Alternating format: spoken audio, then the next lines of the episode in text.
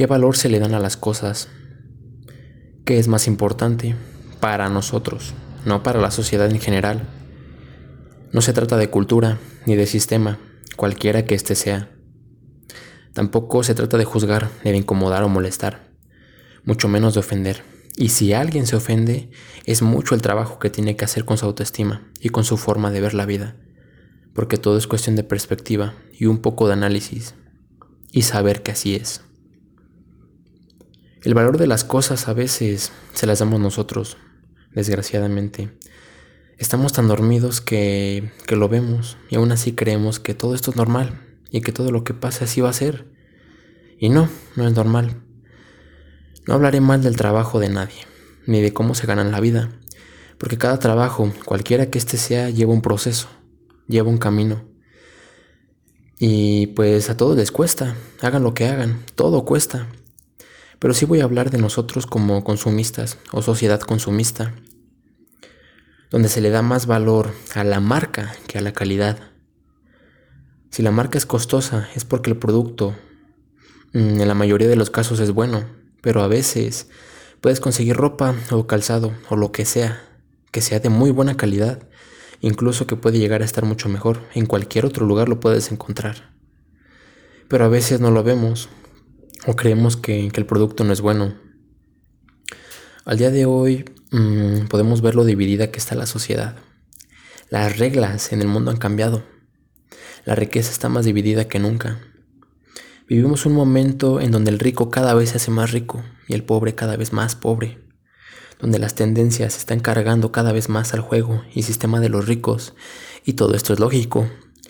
Es lógico porque desgraciadamente la mayoría de personas en el mundo no vemos la realidad. No vemos en verdad cuál es el juego. Nos perdemos en la televisión, en los videojuegos, en las series, películas, documentales, nos la pasamos evadiendo realidades y creyendo que todo está bien. ¿Qué pasó cuando se crearon las criptomonedas y todo ese nuevo sistema? Nadie creía en todo eso. Nadie creía que eso llegara a funcionar. Y mucho menos a gran escala y a gran impacto. Al día de hoy, todo eso mueve al mercado a gran escala y de, y de gran manera.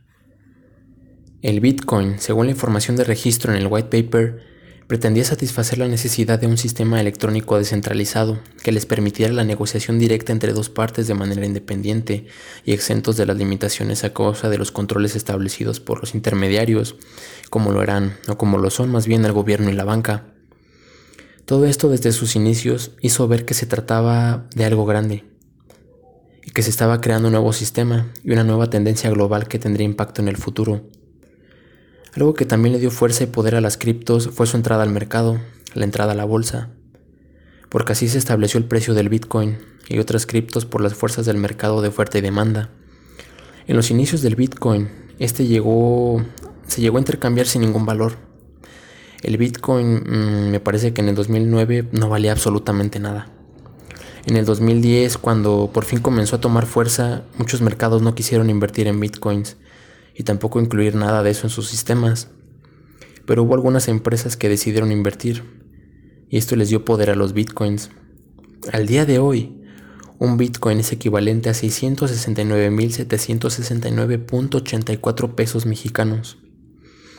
Una moneda que al inicio no valía nada, ahora es de los sistemas más sólidos dentro del mercado. Todo está evolucionando y todo está cambiando rápidamente. El juego de los ricos, donde ellos manipulan sistemas, donde arrastran pequeñas empresas, donde ellos deciden hacia dónde se mueve el dinero y cómo se mueve. A nosotros solamente nos queda seguir esa tendencia y adaptarnos al cambio. Por eso el rico cada vez es más rico y el pobre cada vez es más pobre. Nosotros como sociedad hemos decidido qué es arte y qué no, qué es cultura y qué no lo es. ¿Cuántas personas en la calle tienen un don para el arte para dibujar o pintar. Dibujos o pinturas muy bien elaboradas que desafortunadamente tienen que dejar a bajo precio para que solamente así se las compren. Porque si se eleva, si ellos les elevan el precio, ¿qué es lo que nosotros decimos?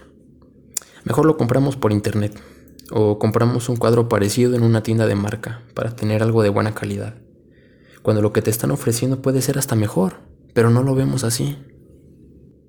Un artista urbano que conocí, él toca guitarra aquí en San Juan del Río. Lo conocí una vez que salí a caminar y lo vi tocando. Me quedé a platicar con él. Y me contó un poco de su historia desde que él inició a tocar.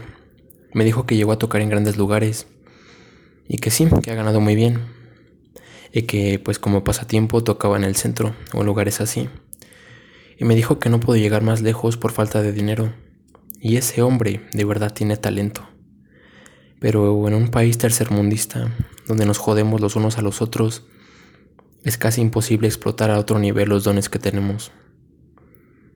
Lo mismo pasa en el deporte. Podrá ser muy bueno, pero aquí no lo es todo. Si quieres llegar más lejos, ocupas mucho dinero. Aquí el dinero te va colocando en lugares que te ayudarán a darte a conocer y que la gente vea que eres bueno en algo, pero sin dinero, la gran mayoría se queda a la mitad del camino. Y sí, necesitas invertir en lo que haces, pero llega el momento donde ocupas un empujón, donde ocupas apoyo, y eso no llega, y hasta ahí te quedas. ¿Cuántos buenos arquitectos, licenciados, abogados, doctores son muy buenos, pero ganan muy poco? ¿Y cuántos solo heredan plaza, o están acomodados, o pagaron para tener algo que no merecen del todo, y aún así ganan más. Es molesto, pero así es. Así funciona todo esto. Un mundo y sociedad donde callan al sabio, donde el sabio debe de guardar silencio y dejan hablar al inculto o al, al ignorante, donde limitan al talento, donde monetiza más una mujer atractiva, según ellos, haciendo cosas sin valor o sentido, mientras que otra chica con menos atractivo, según ellos, que muestra su talento en algo, gana muy poco y tiene menos comunidad. Sociedad donde nos guiamos más por el físico de la otra persona que por el talento o habilidad que ésta tiene. Pero así es. ¿O me equivoco? Una sociedad donde los youtubers, gamers, streamers ganan más que canales o páginas que te pueden aportar algo de valor y que puedes aprender algo de eso a los que se ganan la vida subiendo contenido de videojuegos o cosas así, qué chingón. Qué chido que ganen bien y que ganen haciendo lo que les gusta. Pocas personas ganan dinero haciendo lo que les gusta. Pero lo que yo voy es al impacto, a la tendencia. Cómo la televisión, los programas, las series, películas, nos tienen donde estamos. Y cómo nosotros ponemos en tendencia contenido que por lo regular no nos aporta nada que el contenido que realmente nos puede ayudar en algo. Por eso solamente el 20% de la población están bien y solamente el 1% son millonarios y entienden de qué trata todo esto. La gran mayoría estamos viviendo inconscientes y sin ver que la vida se está yendo y no estamos haciendo absolutamente nada. Así que esta crisis, todo esto que está pasando, hará ver que personas despiertan y comienzan a ver la realidad y que ya no estamos para perder más tiempo que el capitalismo, materialismo, socialismo no te impidan apoyar a otros, que los apoyes y los guíes y que tu consumismo lo dirijas hacia otro lado, que empieces a apoyar más a la gente que realmente lo necesita. Y tú anímate a invertir en algo nuevo, a aprender algo nuevo, a mejorar en alguna habilidad. Que las pocas oportunidades no te limiten, porque sí se puede. Porque es difícil hoy día, lo sé, y cada vez se pondrá más difícil. Pero aún así no es imposible. Rompamos sistemas y sigamos tendencias. Pero no nos quedemos sin hacer nada. ¿Qué opinas tú?